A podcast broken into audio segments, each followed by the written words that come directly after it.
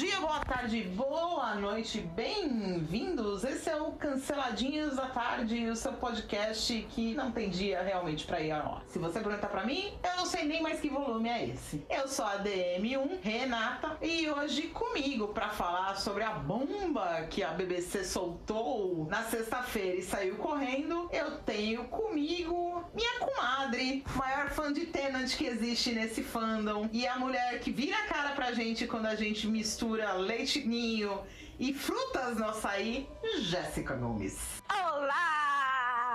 Tô muito feliz de estar nesse podcast. No último eu não participei, mas hoje eu tinha que estar aqui para falar do RTD. Muito obrigada e bora enaltecer esse homem. E com a gente também aqui, ela, nossa hacker de plantão, que faz serviços ocasionais, que procura as pistas do Find the Doctor e que fica na frente do stand da Globoplay pedindo meia comigo, Rafaela Ackerman. Hashtag Globoplay nos e-mails. É uma honra novamente estar aqui com vocês e dessa vez super feliz pela surpresa, pela volta do Russell. E é isso. Mais um com a gente aqui, nosso cantor de plantão. Ele que não grava vídeo no YouTube, por mais que a gente peça, Ulisses Kaique. Hello, hello, hello. Uh, muito feliz de estar aqui falando de RTD. Finalmente alguém para eu não xingar nessa série.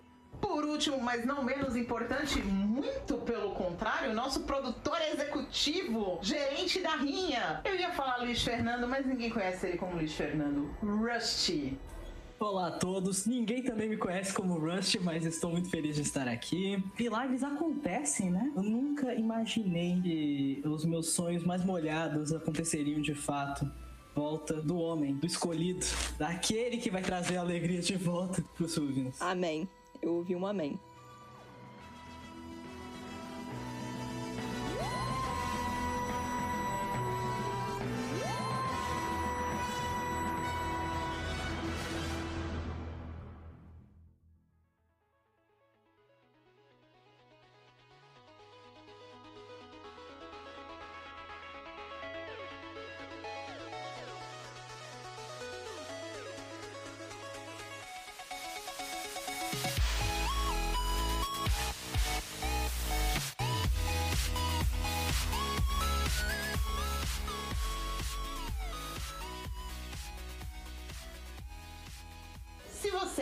Conhece, a gente caiu aqui de paraquedas. Nós somos o Puxadinho da Tardes. Arroba Puxadinho Tardes. O P tem letra maiúscula, sem conotação política no Twitter e o arroba Puxadinho da Tardes no Instagram. A gente também tem a nossa lojinha lá no Shopee, com os produtos com o design do Lohan, todos lindos e eles chegam bonitinhos para você na sua casa. Por favor, comprem, a gente precisa pagar as contas do mês.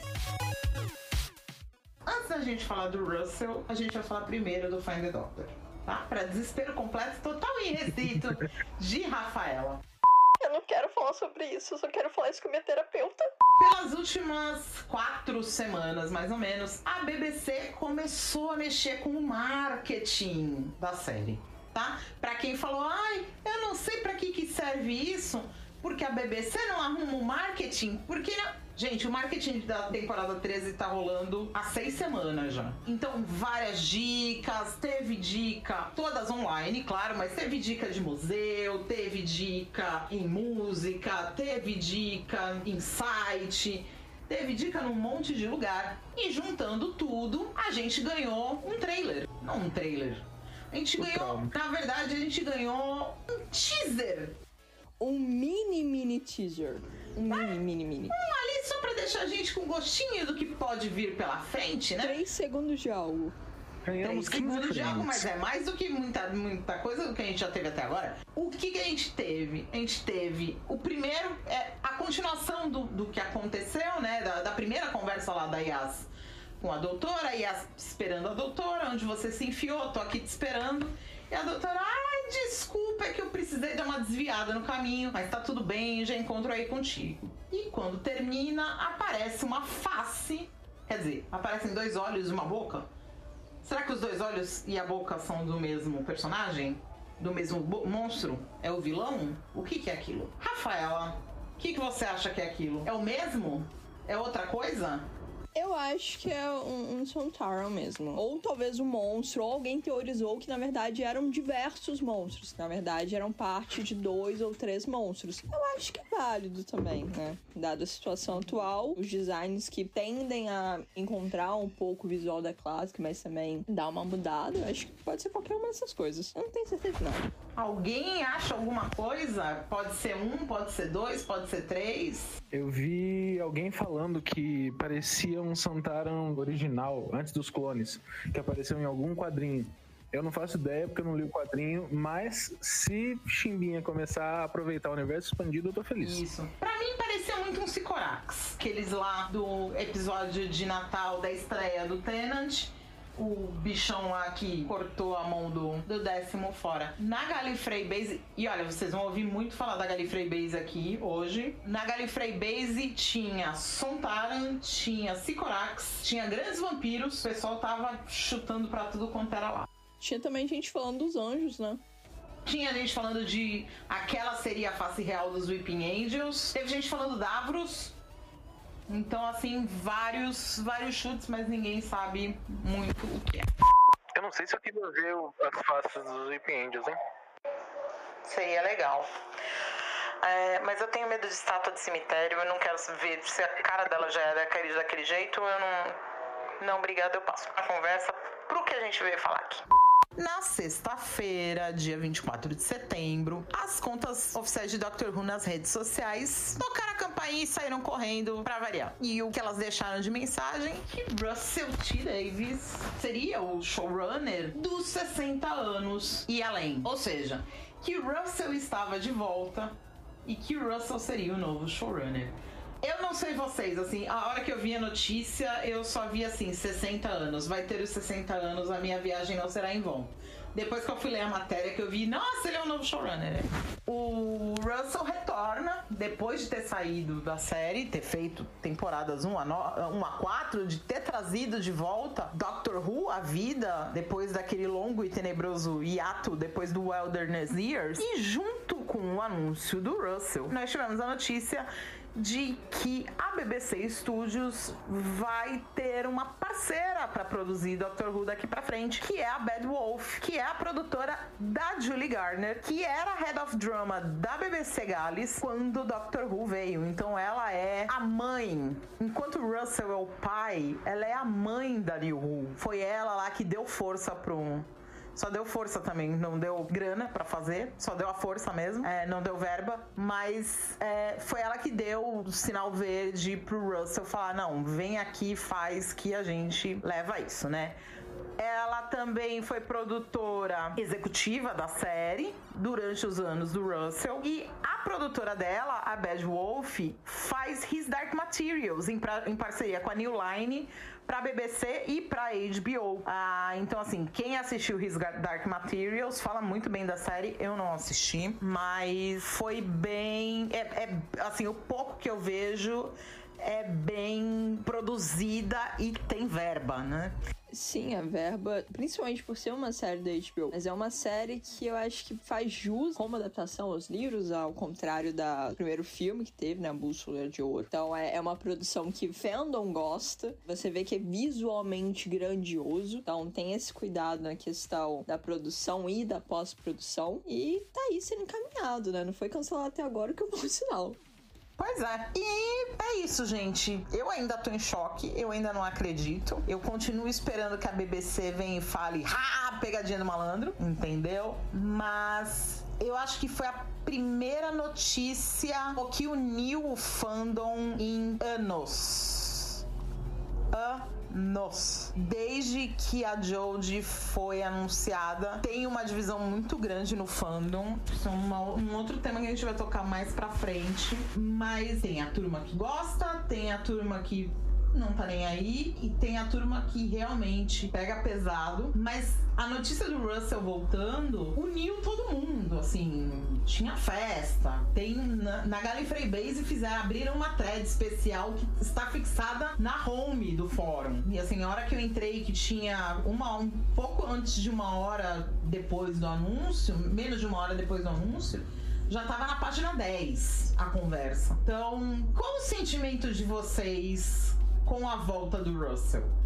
Olha, privilégio, porque pelo menos eu vou poder acompanhar uma era dele, né? Tempo real, digamos assim. Então é primeiro de privilégio, porque eu adoro o que ele escreve e tô com muita expectativa para essa volta dele, porque ele é um cara que escreve muito bem, sabe desenvolver muito bem os personagens. Então eu acho que ele veio mesmo para alavancar muita coisa que tá faltando em Doctor Who. Ah, eu também. É, é, quando eu comecei a assistir Doctor Who, acho que tava na sexta temporada, então tínhamos Matt Smith no papel, e eu nunca peguei uma temporada de Doctor Who do Russell em tempo real. Agora, depois de ver as coisas que ele escreveu depois que saiu, Years and Years, It's a Sin, assistam todas. Tô muito ansioso pra ver o que ele vai fazer, porque ele com certeza vai trazer um monte de coisa nova. Não que vai ser pesado igual as outras séries, mas dá pra ver que ele mudou e evoluiu como escritor. Então eu tô ansioso. O Russell T. Davis é o meu showrunner favorito durante o processo que eu comecei a conhecer a série e comecei a rever a série. Porque eu fui notando as qualidades que ele tem na escrita dele, como a construção da relação de personagens que não necessariamente estão envolvidos com o doutor. Eles são personagens que estão envolvidos com o mundo real. São personagens que convivem com a Companion, são a âncora da Companion. E a forma como ele constrói uh, essas relações familiares, essas relações entre personagens de fora tornam o mundo muito rico torna tudo muito verossímil, torna com que todas as consequências que a gente vê nas histórias, elas impactam o mundo que esses personagens vivem. Importa em como eles veem esse mundo e como eles sentem esse mundo. É algo que eu sinto falta, porque conforme os outros escritores foram passando, né, os outros showrunners, principalmente o Moffat nesse sentido, ele se distancia muito dessa questão de causa e consequência no mundo. Ele é muito focado na relação doutor-companion e acaba deixando de lado um pouco a construção do mundo, que é o que me fascinava mais na época do Russell. Então, ver ele voltar é uma esperança de ele trazer esses elementos que me fascinam tanto de volta faço das minhas palavras as palavras de todo mundo. É realmente, um, de certa forma, um privilégio. Eu tô tão feliz, dá até vontade de chorar de emoção só de pensar nisso novamente. Eu sei que sou meio melosa nesse sentido, mas o Russell também é o meu showrunner favorito. Foi na era dele que eu realmente me apaixonei por Doctor Who, logo ali no primeiro, no segundo episódio. É como o Luiz disse, tem uma relação com o universo, com o mundo, com os personagens mais secundários que é incrível. Você acaba criando uma relação com cada elemento na, na era do Russell. Às vezes é um personagem que tá aparecendo ali em um episódio. Você ainda assim cria uma conexão com ele. E tudo isso constitui um universo. É quando a gente depois para, por exemplo, eu fui assistir a clássica agora. Quando a gente para e pega para comparar, a gente vê que quando ele retornou com a série é algo que é, é bem revitalizado, é bem diferente. Só que a, a, essência, as ideias, a, ainda ali, é, eu, eu, acho que é o ápice do que a gente tem hoje em dia, do que é Doctor Who. E hoje em dia, em 2022, 2023, ter a oportunidade de tê-lo novamente no comando da série agora com uma, uma, cabeça totalmente diferente, com um orçamento muito melhor e agora um mar de possibilidades para serem exploradas é simplesmente fantástico. Não, não tem como pensar outra coisa a não ser fantástico, sabe? Então, eu vi o vídeo do Council of Geeks, mais algumas coisas que eu tinha lido na, na Gallifrey Base, no Twitter, no Reddit sobre a volta do Russell. Tava todo mundo muito feliz, todo mundo muito alegre, mas sempre tem um mas. A gente sabe que a, a escrita do Russell melhorou bastante. Não assim que o Russell fosse ruim naquele tempo, muito pelo contrário. Mas a escrita do Russell melhorou bastante com It's Assim, com Years and Years. Eu não vi nenhum dos dois, vou tentar assistir agora. Por um lado, a gente sabe que melhorou, que a escrita dele melhorou. Por outro lado, a impressão que dá para alguns é a era Chibnall foi muito conturbada. Então, vamos dar uma pausa, vamos juntar todo mundo de novo, reorganizar as coisas e o Russell meio que seria um bombeiro. Ele teria aparecido para apagar o fogo desse fandom que tá há cinco anos, para quatro anos praticamente, se matando por conta uh, de ter uma doutora e de ser o Chibnall. É o técnico que veio pro time para tirar da zona de rebaixamento, né? É, bem, falando em termos bem futebolísticos, é bem isso daí mesmo. É quase como chamar o Pô Fechou pra vir resgatar o time. Projeto. Com um novo projeto. Entendeu? Vocês acham que isso pode ser algum problema de que se não for o Russell das quatro primeiras temporadas, o povo vai chiar. E se não e se for o Russell das quatro primeiras temporadas, o povo também vai chiar. Porque uma coisa que eu acho, muita tinha muita gente festejando, principalmente os Not My Doctors, tinha muita gente festejando de que ah, o doutor vai voltar a ser um homem branco. E as apostas estão cada vez mais, na verdade, numa mulher negra negra, que seria a atriz Lydia Weston, para ser a 14 doutora. Até que ponto a gente vai começar a entrar num impasse de novo? de o Russell veio para apagar o incêndio, beleza? Aparentemente ele apagou. E como é que vai ser esse rescaldo? A gente vai olhar para trás ou a gente vai olhar para frente na série? Eu, eu tenho muitas coisas a falar sobre isso. Então, eu não estou contente com a Tibnall. Quem já me ouviu em outros canceladinhos sabe disso. Mas eu tô longe de ser o fã que desanimou da série ou que tá desinteressado, alguma coisa do tipo. Pelo contrário, eu noto que a Era Tibnall melhora a cada episódio que aparece, a cada temporada, a cada especial. Eu gosto mais. Uh, eu amei Revolution of the Daleks, apesar de algumas coisas que, que continuam pesando, mas eu tenho esperança. Eu sempre acho que vai ser melhor. Eu tô confiante nessa próxima temporada, acho que vai ser melhor ainda. Mas um problema muito grande do, do Tibnon é que ele não tá sabendo desenvolver os personagens que ele cria. O Russell, tinha muitos problemas, muitos problemas. Eu não gosto como ele desenvolve Mickey. Eu acho que algumas coisas da Rose são meio eh, duvidosas assim também. Mas a gente sabe que ele, igual o Rush falou, ele é alguém que sabe criar o estofo pro, pro personagem. Os personagens parecem reais. Você pode não gostar do personagem, você não concorda com ele, ou porque você acha ele ah, prepotente, babaca, impulsivo, mas você conhece aquele personagem, ele desenvolve ele te apresenta uma coisa completa. Eu não sinto isso com os personagens do time, eu não me importo com a Yasa, eu não me importo com o Ryan, eu me importo um pouquinho com o Graham, mas tudo bem. E nesse sentido, eu espero que volte a ser como era antes, nesse sentido de ter bom desenvolvimento. Mas, e eu acho que a BBC chamou o Russell um pouco para apagar o, o incêndio, para arrumar a casa. Não acho que só ele poderia fazer esse papel, vários outros escritores poderiam estar tá fazendo isso. E eu não acho que a BBC necessariamente vai adotar uma mentalidade de repetir o que já estava seguro. Eu acho que tem que ser um misto, porque para mim essa série é melhor quando ela consegue conciliar as duas coisas. Você tem que seguir em frente e dar umas nostalgias. Tipo, quando apareceu escritor antigo, o Alpha Centauri. Quando apareceu ela, eu fiquei muito feliz. Eu lembrei daquele episódio, eu fui reassistir. Uh, o Russell trazia muita companion antiga, alguns plots antigos. Então, nesse sentido de revisitar o passado desse jeito, sim. Espero o retorno da Marta, espero talvez o retorno da dona, quem sabe. Mas não no sentido de repetir a estrutura, mas sim de misturar a nostalgia com seguir em frente. E eu acho que vai ser Tina Miller também, mas é nossa.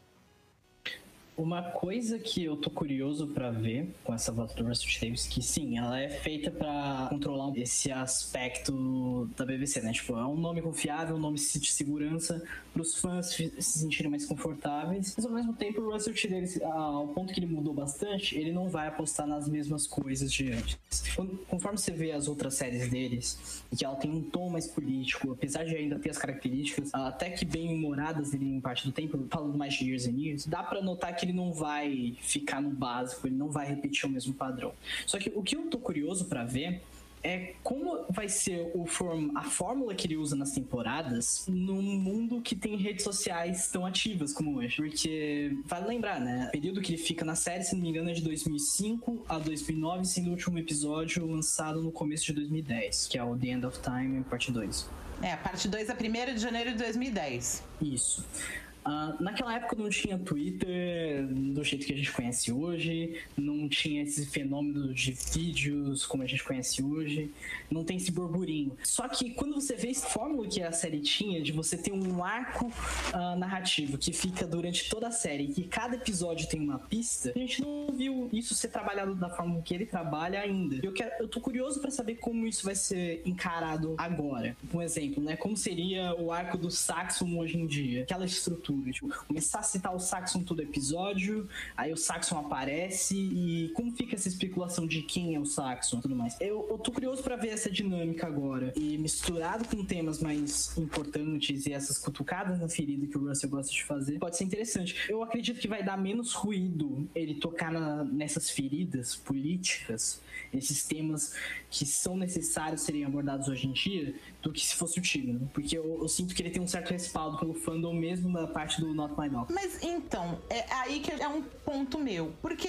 muita gente reclama, principalmente os Not My Doctors, e a galera que reclama do Chibnall, diz que a BBC tá muito woke, né? Que tá muito politicamente correta, que bota política no meio. Mas voltando, Doctor Who sempre foi uma série política desde o primeiro episódio. E, cara, assim, o Russell sempre foi político. Já começa aqui. A, a Rose e o Mickey eram uma relação interracial. Você tinha o Capitão Jack, que tem uma categoria própria no LGBTQIA.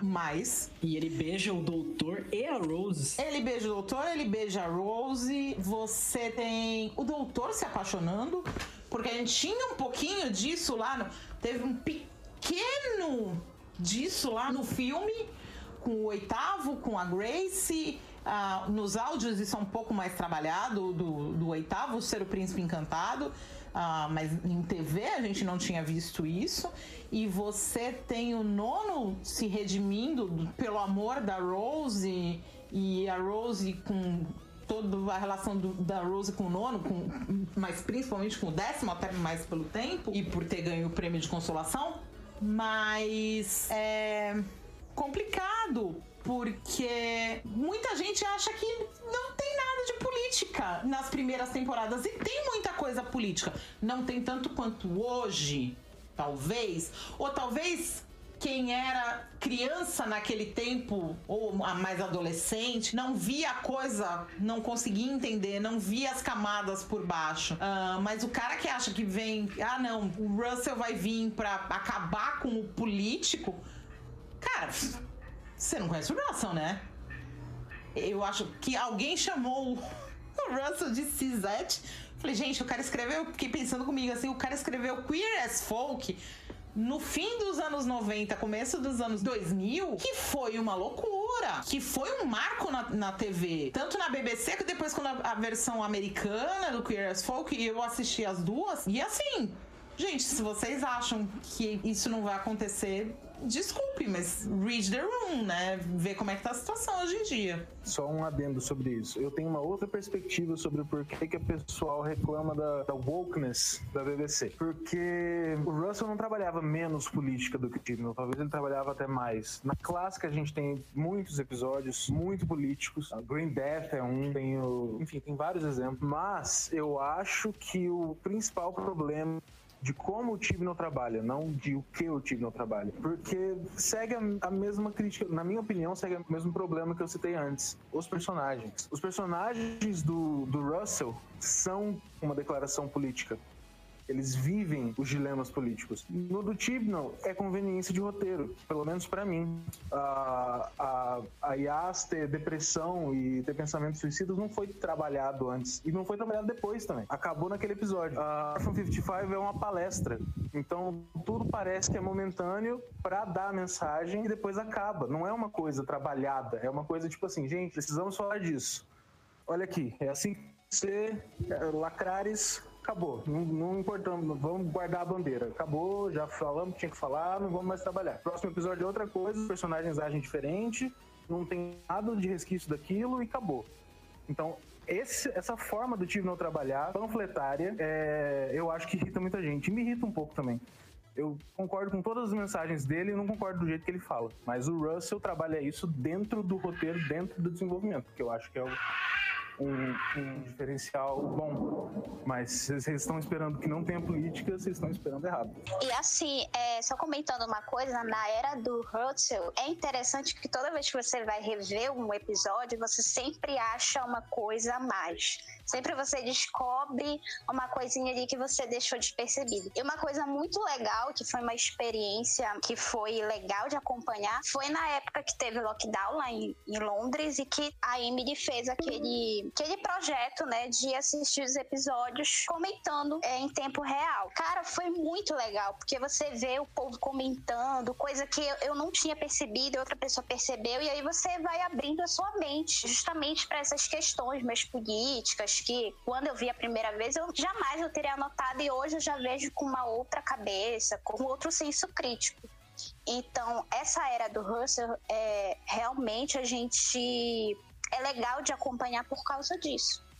Eu não acho que o Russell tá vindo para retroceder. Eu realmente acho que é para avançar. É sobre as pessoas que estão iludidas achando que ele vai acabar com qualquer coisa de politicagem. Todo esse papo furado, é, eu ainda não entendo porque essas pessoas ainda insistem em se dizerem fãs de Doctor Who. Eu sou bem direta nesse ponto. Eu nem me preocupo em cogitar o porquê dessa galera não gostar, o porquê dessa galera gostar.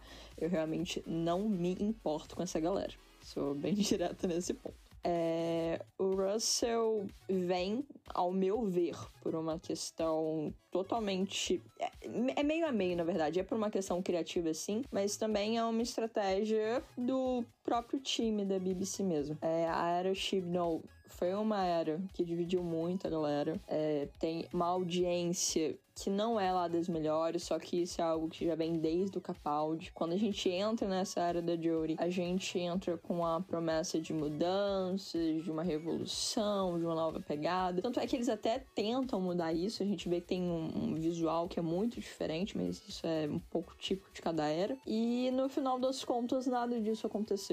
Eu acho que as críticas travaram muito o, o talvez a própria BBC tenha travado. Então, trazer o Russell é um jeito de aliar útil ao agradável.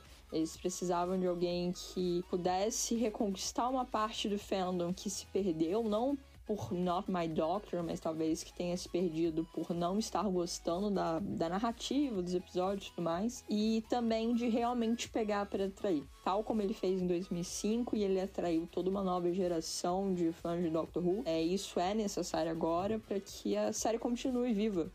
E para isso não é americanizar, não é fazer nada disso, mas para isso precisa ter expansão e a gente precisa de um showrunner que seja ambicioso, mas que seja ambicioso com o produto que ele tá sabendo trabalhar. E querendo ou não, não não vou falar que nenhum dos outros showrunners que pudessem ter sido escolhidos não seriam capazes de fazer isso. Mas no presente momento, ele ou alguém da Big Finish são as melhores escolhas. Isso é irrefutável.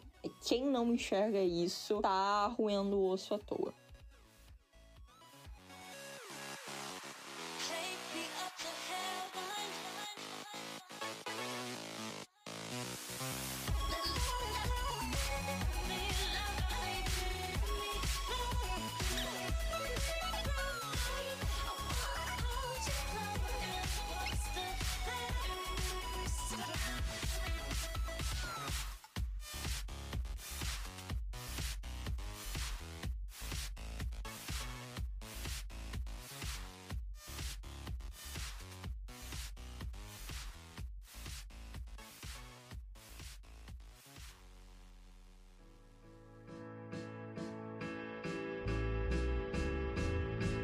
Knock, tem mais gente batendo na porta?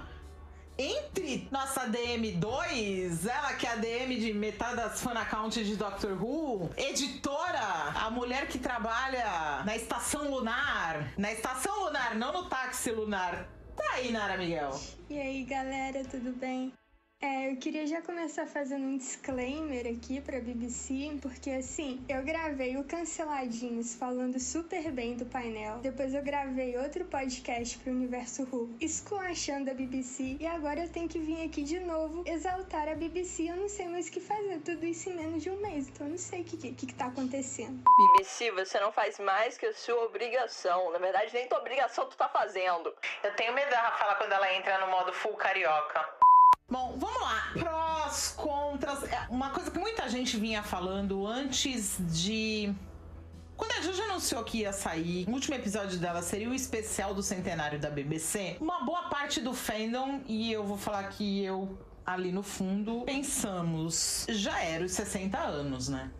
E quando eu meio que tinha me conformado com isso e falando se a BBC não for fazer nada, os fãs fazem, beleza. E aí até a notícia quando saiu, que eu olhei a notícia e eu, eu só bati e assim como eu, a Tainara também, e mais gente bateu o olho e viu 60 anos. Falei, porra, o, o, o, Russell vai comandar, vai ter alguma coisa nos 60 anos. E eu acho que, assim, a única pessoa capaz. E um dos problemas dos 60 anos era justamente esse: de você vai ter um doutor novo justamente numa data importante. E eu acho que talvez a única pessoa capaz de juntar esses dois fatos e trabalhar direito com eles, você ter um doutor novo ou uma doutora 14 ali, né? Ah, e, e, essa coisa de. Eu acho que só o Russell conseguiria fazer isso. Mas alguém tem esse mesmo pensamento de que só o Russell seria capaz de manejar essas duas coisas, introduzir um personagem novo um doutor ou uma doutora novos numa data tão importante, numa data redonda como os 60 anos? Sim. Sim, é, se alguém dissesse, por exemplo, Mofa, eu acho que ficaria naquela coisa de seria megalomaníaco e não bem trabalhado quanto a personalidade dos doutores e dos personagens que foram introduzidos. Então, eu acho que a única pessoa que realmente consegue controlar essas duas esferas é o Russell. E, na verdade, agora, nesse presente momento, eu acho que o Russell é capaz de fazer qualquer coisa. E eu acredito nisso. Gente, tem outra coisa sobre 60 anos que vocês não estão ligados o planejamento começou ontem. O negócio é daqui dois anos. Vai ter uns 60 anos planejado. Sim, ele não vai ser feito de qualquer jeito com gente sem contrato. Sim, esse é um negócio estruturado. A gente não sabe se vai ter o 14 ali, né? Mas esperamos que tenha. Esperamos que ele consiga trazer a Jory de volta. Falar: olha, eu sei que você acabou de sair, mas fica só um pouquinho aqui porque tem, vai ter bolo. Fica que vai ter bolo. É esse o sentimento. É, porque essa coisa de um planejamento que antecede bastante, que vem muito tempo antes, eu acho que se, se difere um pouquinho do especial de 50 anos. Eu posso estar errada, mas se eu não me engano, ali tiveram várias alterações de última hora, várias coisas que não estavam ali no script a primeiro momento. Então é, é diferente. Esse é um desafio que talvez ele não seja nem tão complexo, assim, parando pra pensar, quanto a volta da série em 2005. Como você vai fazer a série voltada depois de tanto tempo, uh, fazer com que elas tenham uma ligação, mas também dar uma cara de soft reboot. Então você tem a introdução de um novo doutor no contexto atual, mas você tem uma ideia que eu acho que junta muito bem essas coisas e que é uma ótima sacada nesse começo de série, foi a Guerra do Tempo. E eu acho que é, esse tipo de ideia de sair um pouco da casinha de inventar soluções para você criar uma nova história é algo que o Russell ele sabe fazer muito bem.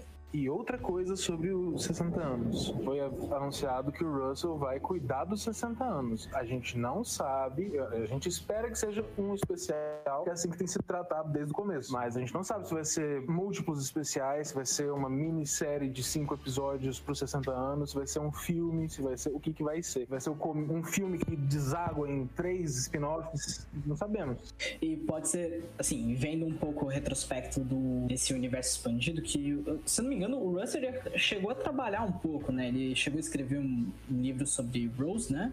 E eu acho que ele chegou a trabalhar na Big Finish. Então ele tá envolvido levemente nisso. E tendo retrospecto que a gente teve Time Lord Victorious, a gente pode ter alguns spin-offs que não necessariamente são importantes para você entender a trama, mas que podem contextualizar alguns elementos que ele queira ali, fazer um evento de marketing que, que vá construindo esse especial ao longo do ano, que vai ficando no burburinho de quem é fã. Pode acontecer. Falaram sobre as coisas que o Russell fez recentemente. Eu não posso deixar de cortar. Lembrar que no lockdown, que nos especiais que a gente fez mesmo, né? Que a gente tava assistindo os episódios juntos, como a Jéssica bem citou, no mini texto, no especial que o Russell fez pra despedida da Sargent. E em muito tempo não houve coisa que era tão humana em Doctor Who. E só de pensar nessa carta, nessa despedida, eu me arrepio inteiro. É. Não, acho que eu concordo aí com tudo que o pessoal falou. Principalmente isso que a Rafa falou de ser mais humano. Principalmente depois da Fame, né? Que foi uma coisa assim, muito triste. É, eu, eu tô com as expectativas muito altas. Eu acho que ele que já começou a produção dois anos antes. Pro Russell conseguir pagar um jantar pro Eccleston pra ele voltar. Então eu tô assim, pra mim já tá maravilhoso. E com certeza ele já deve estar tá com alguma coisa engatilhada aí, assim, de muitos anos, e agora ele vai ter a oportunidade de colocar isso para fora. Eu tenho quase certeza disso.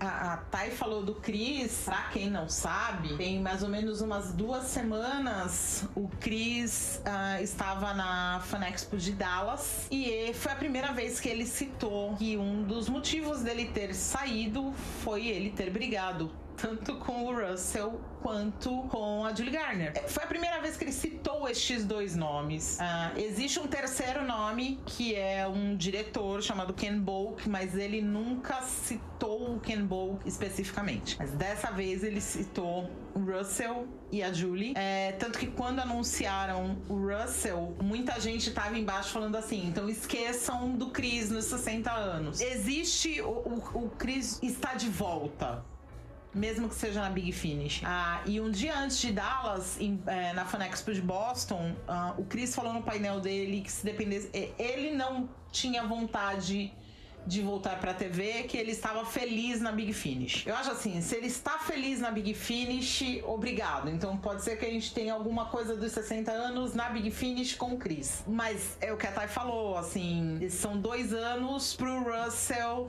É, diz o Russell que eles chegaram num entendimento.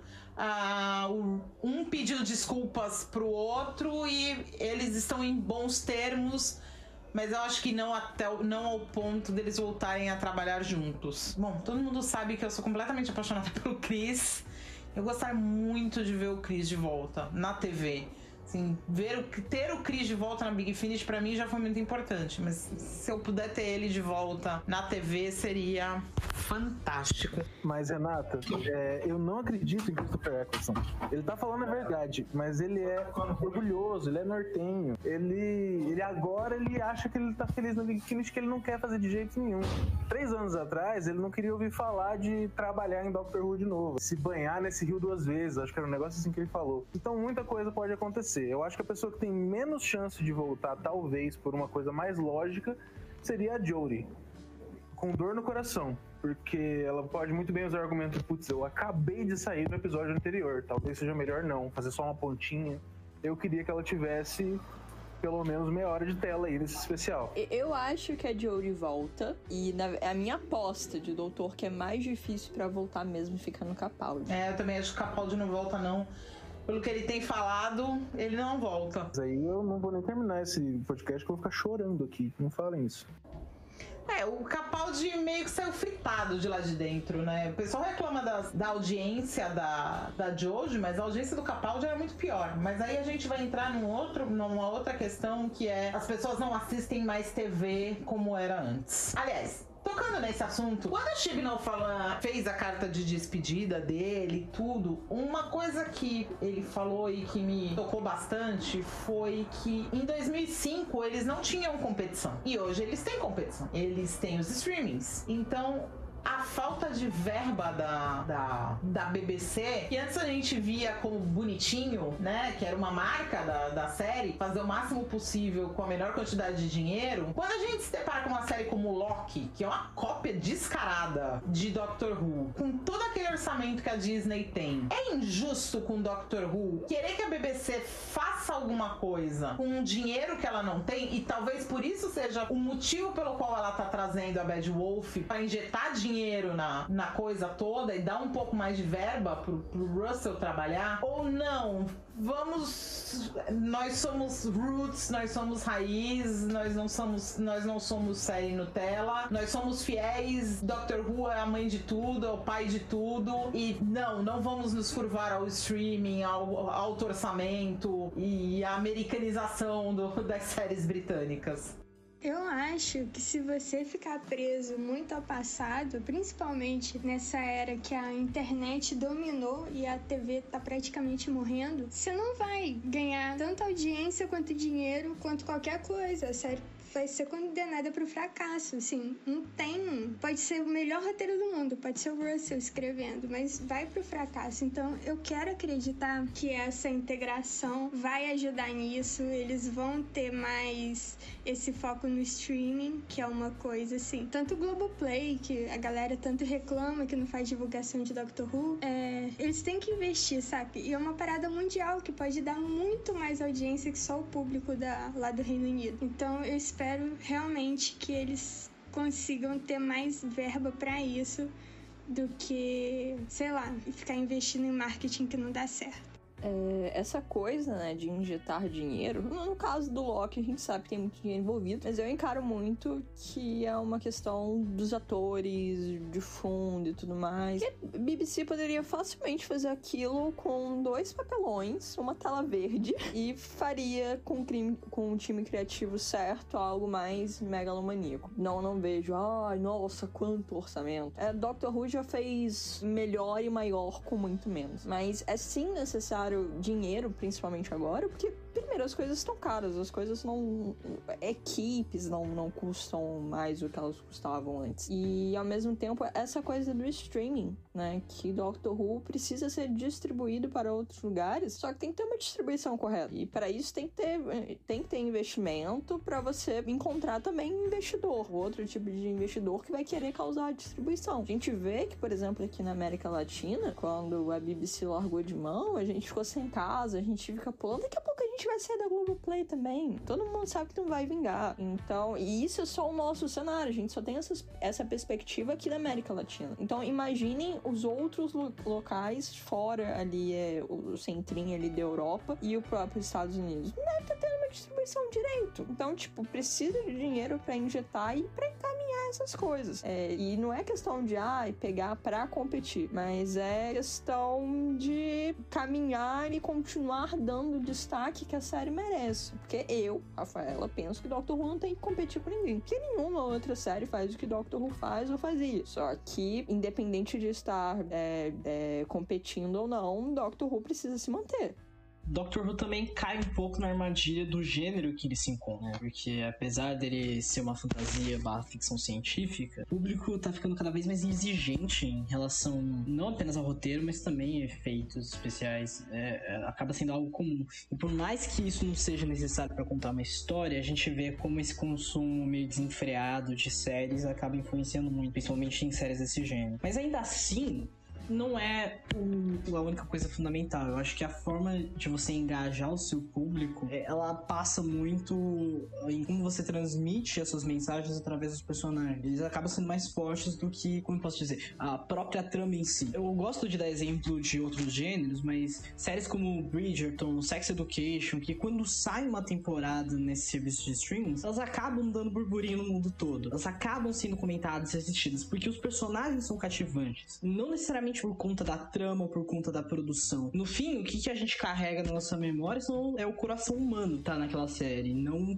os efeitos, não é a embalagem que tá ali. A gente lembra muito pouco da narrativa quando a gente revisita o passado de algumas séries, a gente lembra dos personagens, das pessoas. É, eu acho que assim, dinheiro é sempre bom, não faz não vai fazer mal para Dr. Who se ele tiver mais dinheiro, mas eu acho ao mesmo tempo que Dr. Who sempre prosperou na criatividade. É, Renata, é em Cidade da Morte que o 4 e a Romana vão para Paris? Sim. Mano, aquilo é um episódio da clássica, aquilo é lindo. Aquele episódio é bonito de você ver. Uh, tem várias formas de você trabalhar plots megalomaníacos e coisas que não precisa assim, de tanto efeito. Você tem como fazer de outros jeitos. Investir em, em locação externa, sabe? Ao invés de ficar preso num, num cubículo de green screen para fazer chroma key é, Chroma Key. Uh, Star Trek Discovery, eles são padrão, assim, ele é muito bem feito, tudo, mas eu fico muito mais de ver quando eles vão por outros caminhos que não são é, esses efeitos americanizados super é, high-tech. Então eu prefiro ver um, um, planeta com paisagem bonita do que uma nave com LED azul na cara de todo mundo, entendeu? E o Russell é uma pessoa que sabe trabalhar com, ah, a gente não tem dinheiro pra fazer isso, vamos fazer por outro canto, vamos fazer outra coisa, vamos tentar desse jeito. E outro ponto é que fã de Doctor Who tá acostumado com isso. A gente ganhou muito fã na era, na era Jodie. Trouxe muita gente nova pra franquia. Tem um monte de gente que começou da Jodie pra frente e agora tá indo atrás do Russell das primeiras temporadas, que eles não conheciam a série. O nosso problema é que a gente desconectou fãs antigos. Que mesmo com efeitos bons, a galera não tá se importando muito. Isso nem é só os Not My Doctor, é fã normal mesmo. Tem gente que assistir hoje em dia, ah, depois eu vejo. E eu gosto de pensar um pouco em como o Russell ele acaba engajando o público mesmo com pouco. É pensar que alguns dos episódios mais elogiados da era dele são justamente do formato que ele convencionou colocar na temporada por conta do orçamento, que são os bottom episodes, né? Os contos Companion Light e Dr. Light. Né? Você pensa em Blink, que é um episódio escrito pelo Moffat, ele não tem praticamente ninguém do elenco principal, ele é personagens totalmente novos. Você pensa em Midnight, que ele só passa naquele cenário pequeno do trem. E ele é uma história, uma história super engajante. Você não precisa de mais nada além daquilo. E, e isso acaba aprendendo, porque uh, a história não precisa estar em um cenário muito elaborado para ela ser engajante. Se ela é tensa, se ela te faz ficar preso nela, aquilo já consegue ter esse efeito de, de engajar o espectador e manter ele com você o Luiz citou a questão do gênero e eu acho que isso também tem que ser pautado. Que Doctor Who é uma série de ficção científica e é uma série de ficção científica que é, é gigantesca. Quando você vê hoje em dia séries de ficção científica sendo lançadas, são séries limitadas, são séries que quando tem três temporadas é muita coisa. Então, Doctor Who, por mais que a cada era alguém considere que seja um software root, Doctor Who ainda é alguma coisa pesada, é alguma coisa diferente, é alguma coisa que assusta e que a todo momento, quando entra uma nova era, o showrunner tem que pegar pela mãozinha no fã e falar: olha, não se assuste, você pode entrar, que não sei o quê. E por mais que o Ulis tenha dito que muita gente entrou pela Jory, eu não vi tanta gente assim. Eu posso estar sendo um pouco ignorante, mas eu não vi tanta gente assim. E para continuar justificando a existência, questão de audiência, de, de merchandising e tudo mais, a gente precisa de um pouco mais que isso. Um, um pouco muito mais que é, isso. Era o que a gente estava conversando ontem no grupo, né? É, eu, eu, sinto falta de comprar bonequinho. E uma coisa que o Russell gosta é de bonequinho. Então eu sei que é, é a partir da a, a nova era Russell vai me falir. É, vocês já viram o Instagram desse homem? É só boneco de Doctor Who, pelo amor de Deus. A inveja que eu sinto daquele quarto, daquela cozinha, até a cozinha, até a cozinha. Ele tem um, ele tem um Dalek destruído no, com luzes de Natal no, no quintal. Natal. Natal. Natal. E isso porque o Russell também odeia o Natal. Vamos lembrar que todos os episódios dele são incrivelmente divertidos são nada natalinos. É, sim, só que tem, tem essa coisa do caos, tem a coisa da mensagem. É, o, o, os episódios natalinos do Moffat tem um pouco mais daquela coisa de esperança, talvez seja um especial mais televisivo e tudo mais, é gostosinho de assistir. Só que o, o Russell ele consegue unir o útil agradável ali, é caótico, é absurdo e é natalino. Tem árvore de Natal que tá tentando matar? todo mundo? Tem. Tem, sei lá, o Titanic indo bater em matar todo mundo? Tem. Tem, tem um a monte de coisa. de Natal atirando laser. Nossa, Sim. quero isso, gente. E você olha de aquilo e você fala, bicho, isso aqui é Natal na ficção científica. Não é um Natal é, do capitalismo, com, com o Papai Noel e tudo mais, é Santa Ceia. Nada disso. É o, o Natal ali em pequenos detalhes, com aliens. Isso é fantástico. E eu sinto falta. Só fazendo um. Talvez eu não tenha deixado meu ponto claro porque eu sou muito prolixo, mas o que eu queria dizer com a parte da desistência é que Doctor Who com a Jodie ele teve muitos efeitos especiais, ele, ele melhorou visualmente muito. E eu sei que a existência desse povo, mas a melhoria visual e a injeção de dinheiro não serve para é, sim, sim. manter fã. Mas calma aí. É, uma coisa é você melhorar, por exemplo, se a gente pega a era do RTD e já. Li o Tenant, a gente já pula ali pro Matt Smith. A, a, a diferença do visual já é tipo. Tchá. Mesma coisa quando a gente pula do Matt pro Capaldi. Tem uma diferença que é absurda, é, é, muito bom de ver assim nos olhos. Só que na Jory pode ter melhora. Só que é uma parada que, assim, você se sente preso, isso já foi analisado várias vezes.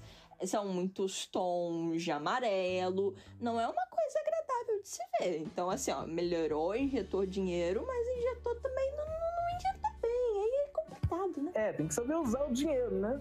Pode entrar, Russell. o Rush coloca foto do Russell no. no... que, que homem lindo, gente. Que homem lindo. Perfeito. Eu não, eu, eu não vou dizer que eu beijaria porque ele é gay, né? Mas lindo. Eu beijaria. Ah, eu beijaria também, mesmo sendo gay. Um dia eu ainda vou beijar a boca desse homem, porque, nossa. Rafa falou que não beija gays, da homofobia. Não, a única pessoa que eu beijaria a boca seria do, do Chris Eccleston, não do Chibnall, deixando bem claro.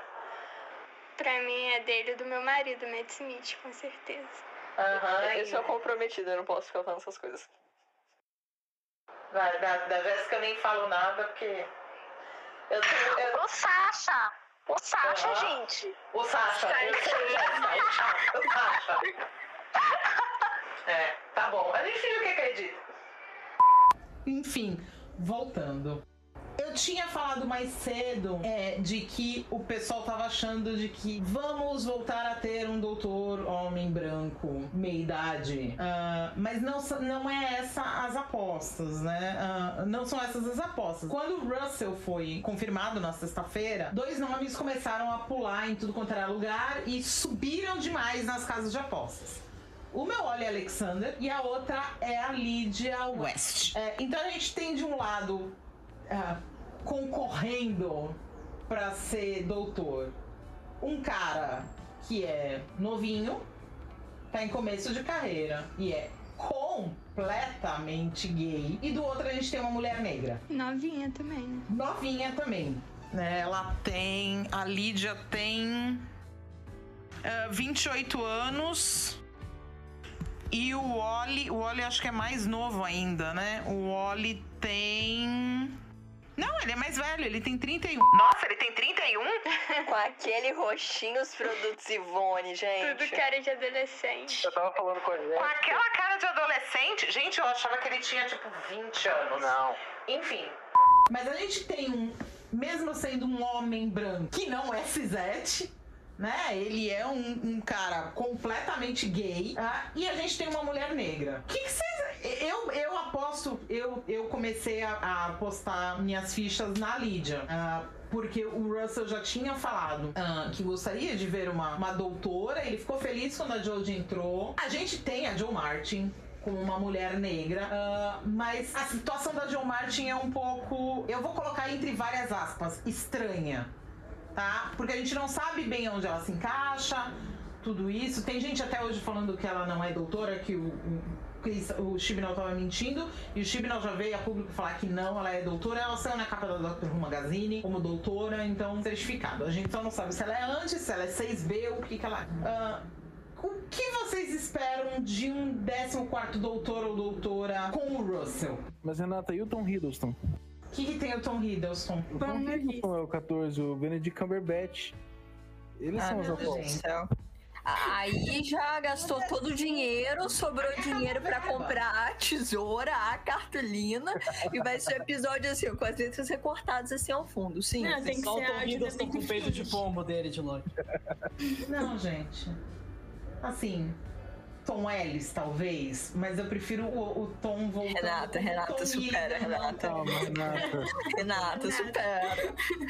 Aliás, tem muita gente com medo da volta de David Tennant. David Tennant está... Ele nunca vai embora. Como que pode voltar alguém que nunca foi embora? Começa daí. David... Daqui a pouco a Jéssica sai de Belém e vai pro Rio te bater. É... tem gente apostando na volta de David Tennant. Eu acho que aí também já é um pouquinho demais. Mas se você falar pra mim, David estará no especial de 60 anos, muito provavelmente. Alguma das crias Tennant pode estar na, na, na série? Também. Com certeza. Mais uns 5 anos aí, nem que seja personagem de fundo, o padeiro. Vai estar. Vai estar, claro que vai estar. É, o, o David, toda vez que perguntam pra ele nas entrevistas sobre voltar ao Doctor Who, ele sempre brinca que quando ele voltar, se voltar, ele vai estar muito velho pra interpretar o papel, mas a gente já sabe que é tudo brincadeira dele, que ele com certeza voltaria. É, mas eu queria muito a Georgia voltando no papel de Jenny. Ia ser incrível. Eu prefiro muito mais ela retornando no papel do que o David, sinceramente. Até porque quatro filhos a mais depois ela continua com a mesma cara, né? Sim, exatamente. Supremacia da família Tennant nessa série. Vai ser a terceira geração de doutores dessa Ah, mas a família Davidson Tennant é, um, é uma grande trupe de teatro, né? É um. O Tai tá despontando como ator aí, né? Vamos ver. O dia ainda vem, nem que seja como companion. É, mas com certeza, gente, não, não existe como. O David volta pro especial, nem que seja o centenário, não necessariamente o de 60 anos, mas em um deles o Tennant estará. E, e é aquilo, pode não voltar como doutor, mas se um dia, pode ser daqui a 30 anos, né? Tiverem ideia de fazer uma parada igual fizeram com o Tom Baker no especial de 50 anos, com ele, fa- fazem. Pô, Pode colocar ele grisalho, sabe? Com uma bengalinha, fazem. Claro que fazem. E qualquer coisa tem desculpa também. Se for pra trazer o décimo de volta, ah, eu tô muito velho. Traz o mãozinha, ou então traz, ah, passou um vórtice e pegou ruga. Descoloriu o cabelo. O vórtice tem essas loucuras deles mesmo. Sempre tem desculpa pra trazer esse povo. E a graça de Doctor Who é essa. Sempre tem mil possibilidades, então dá pra usar qualquer uma. Exatamente. Mas voltando, quem que vocês acham? O que vocês acham que vai. Qual vai ser o perfil?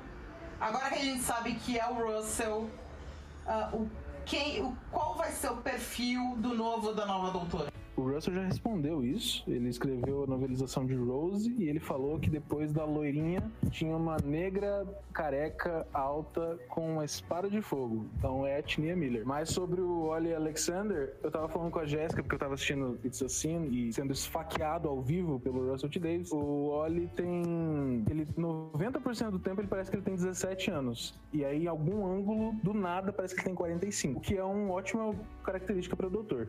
O Oli, ele é muito bom fazendo comédia. Tem algumas é, cenas em It's Assim, é, que ele tem essa carga é, da comédia, mas ele fazendo drama também, nossa, ele arrasa. Então, se for o Oli, eu vou gostar muito. Se for a Lídia também. Mas eu aposto que vai dar essa continuidade de ser uma mulher.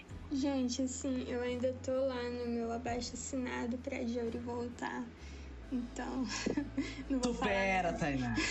Não, tô brincando.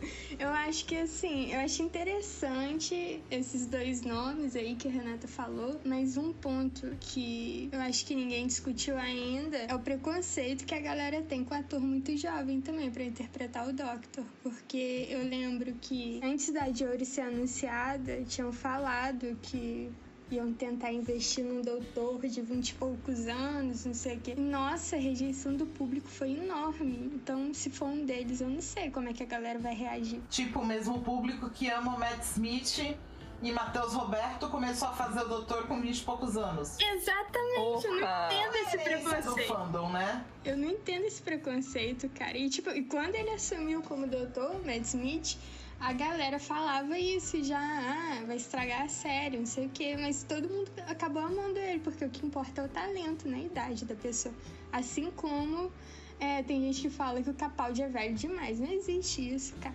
Eu, eu, gosto dos dois nomes, eu sou bem sincera. É, qualquer um dos dois estaria ótimo, eu acho. São dois atores que só têm qualidades a adicionar, assim, pro papel. Só que eu ainda acho que tá bem cedo, sabe? É, são dois nomes que estão sendo cotados por conta da relação com o Russell, mas eu ainda acho que tá muito cedo e normalmente essas coisas nunca são acertadas tão cedo assim. É, a Jory mesmo foi aparecer nas apostas pro papel no mês que foi anunciado pelo que eu tô aqui lembrado. Renato pode me corrigir. É, ela apareceu, na verdade, acho que uns dois dias. Apareceu mais com força uns dois dias antes que ela começou a subir. Então o pessoal meio que acredita que alguém vazou lá de dentro que era ela para as casas de aposta. Sim, porque eu lembro que no mês ela tava, tipo, tinha uma lista com uns 20 ou 30 nomes e ela tava ali entre os últimos. Quando foi na semana, já tava ali entre os sete. Uns dias antes, tava ali entre grandes apostas. Então foi algo que só foi escalando. Não, quando o Capaldi anunciou que ia sair, nunca que o nome dela tinha sido citado. Existe um terceiro nome que estava sendo cotado como certo, assim, o pessoal tava apostando muito na Gallifrey Base, que é a Haki Takar. É, para quem não conhece, a ela é a Bliss, ela é a, ela é a companion do oitavo durante a Time War os áudios da Time War na, na, Big Finish. Assim, eu nunca vi nenhum trabalho dela em TV. Eu só conheço o trabalho dela na Big Finish. E eu gosto muito da Bliss como companion, fica atrás para mim da Liv. Eu gosto mais dela até do que da Ellen Sinclair. É, e era um nome que tava rodando forte na, na Gallifrey Base e continua rodando muito forte. Então, e a pelo nome vocês já percebem, ela é de ascendência indiana, é, então seria uma mulher que não seria branca, né? Que, o que traria mais uh, diversidade para a série. E que taria, também traria reclamações, porque esse povo gosta de reclamar. Eu acho que pode ser tanto homem quanto mulher. Minhas apostas estão em 70% para ser uma mulher, com toda a continuidade, para não sofrer o efeito de que uma mulher estragou a, a, série, não que tenha que ter essa relação, mas eu acho que a BBC pelo menos vai continuar um, dois doutores com, sendo mulheres, sim. É, quanto a questão étnica, não sei realmente afirmar. Eu queria que fosse algo diverso, mas eu acho que a minha única certeza interna é que, na verdade, vai ser sim um doutor novo, alguém abaixo dos 30 anos. Porque é isso que atrai público hoje em dia. É você ter um rostinho novo que vai carregar e, tipo assim, vai estampar tudo. É bonito, atrai e tudo mais. Então eu acho que eles vão pegar a energia realmente de alguém novo. Só pra ter uma referência de atuação em TV, a atriz que faz a voz da Bliss, ela participa de Sex Education. Ela é uma das professoras da escola. É um papel secundário, mas é um papel divertido de se acompanhar, que aparece nas três temporadas. Eu, eu acho que a única certeza que eu tenho, além de que vai ser novo, é que o Russell vai moldar um pouco o personagem para o ator que ele vai escolher. Porque ele fez isso, né? Na primeira passagem dele. O Christopher Eccleston, ele tem um estilo do doutor e o, o Tennant tem outro. É, e que acaba ressaltando um pouco do, das características que ele acha melhor na atuação daquele aquele doutor em específico, naquele corpo específico. Então, quando você vê o doutor do Eccleston, ele é muito mais trabalhado no drama, no peso do arco dele, é muito mais voltado ao peso da guerra. Uh, então, ele acaba sendo um doutor que ele tem uh, nuances mais sisudas, digamos assim. Uma nuance mais fechada, em uma postura diferente. Enquanto o Tenant, eu gosto de como ele começa com um personagem mais solar, é um personagem mais mais ativo, mas só que ele vai aos poucos, conforme as temporadas vão passando, ele vai tendo um arco mais trágico. E ele vai ressaltando um pouco a nuance da, do, do quanto ele carrega no drama. Independente da escolha que ele tiver, ele vai moldar a, a personalidade desse doutor em como é as principais características boas da atuação da, do escolhido. É, quanto à questão do, do, do, próximo doutor, eu acho que a gente só vai saber quem é quando terminar a temporada, a 13 terceira temporada. É, eu não acho que eles vão divulgar alguma coisa sobre o novo doutor antes de terminar. Lembrando que Hoje é dia 26 de setembro. Uh, aparentemente as gravações do especial do centenário da BBC ainda não terminaram. Pelo que andam. A, que, pelo que anda a conversa, as gravações estão atrasadas, sim. Uh, não sei quais os motivos, mas as gravações estão atrasadas. A gente tem os três. A gente tem, além dessa temporada, a gente tem os três especiais do ano que vem. A gente tem o especial de ano novo, uh, que provavelmente é com os Daleks a gente vai ter um especial de Páscoa e vai ter o especial do centenário da BBC. Uh, que provavelmente vai ser um filme. Eles falam de full length, então provavelmente vai ser 90 minutos.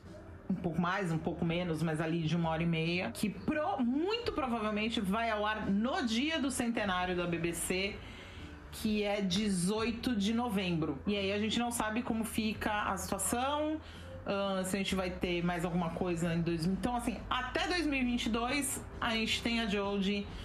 Uh, e eu acho que a gente só vai saber quem é o próximo doutor ou próximo próxima doutora em 2022. A gente ainda tem a temporada 13 e a gente ainda tem os especiais do ano que vem uh, ah, para se despedir, para começar a pensar no que vem pela frente Uh, com os 60 anos e com uma nova, como a BBC tinha dito, né, uma nova geração de, de Doctor Who, né? E eu acho que ninguém melhor do que o Russell que trouxe uma vez para renovar. Afinal, são quase 20 anos da série de volta no ar. A série tá quase tanto tempo quanto tava a clássica, quase. Hoje em dia ela tá mais tempo no ar do que esteve fora nos anos 90. Então é, é, Eu acho que o Russell tem. E eu acho que o Russell é meio. Porque assim, existia um rumor na, eu vou voltar para os rumores e é tudo rumor vindo do Reddit, dos fóruns, né? Do Reddit da Gallifrey Base. O papo que estava rolando até antes, porque assim, ninguém achava que o Russell, ninguém tinha nem tocado no nome do Russell, quando alguém falava era só wishful thinking de, de fã mesmo. O pessoal meio que dava como certo o Pete McTide, mas o pessoal estava. Muita coisa que estava rolando eram. Uma história que rolava com nomes diferentes era que quem a BBC queria não poderia assumir agora. E não poderia assumir pelos próximos dois anos. Só seria em 2023 para começar a produção. Uh, porque essa pessoa estaria presa a outro a outra série. Falaram da moça que escreve é, Gentleman Jack, falaram da moça que escreve Derry Girls. Não seria o caso do Pete McTighe. Seria, é, seria uma mulher showrunner mas que ela só estaria disponível para a BBC em 2023. Uh, para começar a trabalhar, porque estaria presa em outros trabalhos. Até que ponto isso poderia ser uma verdade e o, o Russell veio para.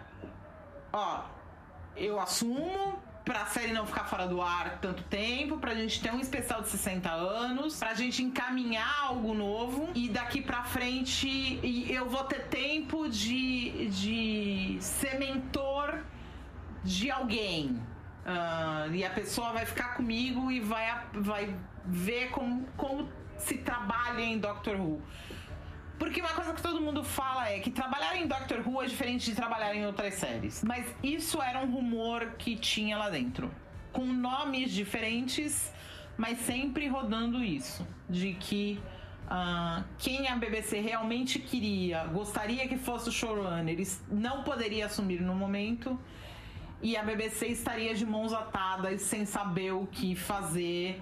Uh, e seria mais ou menos uma coisa e o Russell seria para tapar esse buraco e dar um novo começo para a série. É, eu não sei se eu acredito muito nisso. Porque não é como se o Russell fosse a pessoa mais folgada, mais livre, mais desocupada também. Tipo, pra aceitar só tapar um buraquinho, etc e tal. Eu não sei não. Sendo bem sincero, não sei. É, acho que eu não acredito também muito nisso, não, de dele tapar um buraco assim. Não sei. Bom, gente, acho que a gente cobriu todos os pontos até o momento que a gente sabe, sem dar spoiler pro povo. Quero deixar minha tristeza porque ninguém mais apoiou Tinia Miller no papel, mas tudo bem. Não, eu apoio. Não, eu não apoio, eu apoio. Pode ser. Que isso, Pode não. vir. Não coloque palavras na nossa boca, não, Ulisses. Tá, inclusive. Ele não falou nada. Eu falei, ah, que pena. não, inclusive, ela visualizava meus stories no Instagram. Ou seja, temos um. Sinal, tá conhecendo a fanbase, olha. Sim, sempre podemos ter Tininha Miller. Então, gente, é isso. A gente já tá, assim, duas sessões de, de Google Meets já, quase partindo pra terceira. Então, acho que vocês já estão cansados da gente. É, mas a gente nunca cansa de falar de Doctor Who. A gente volta em alguma edição especial do Canceladinhos por aí. Muito obrigado, meus amigos Ulisses, Rush, Jéssica Tai e Rafa, pela presença. Uh, mandar um beijo pro resto do pessoal do Puxadinho que não pôde estar aqui hoje por um motivo ou outro. E é isso. E a gente se tromba por aí em uma nova edição. Tchau, tchau, gente. Até a próxima. Tchauzinho. Tchau. Tchau.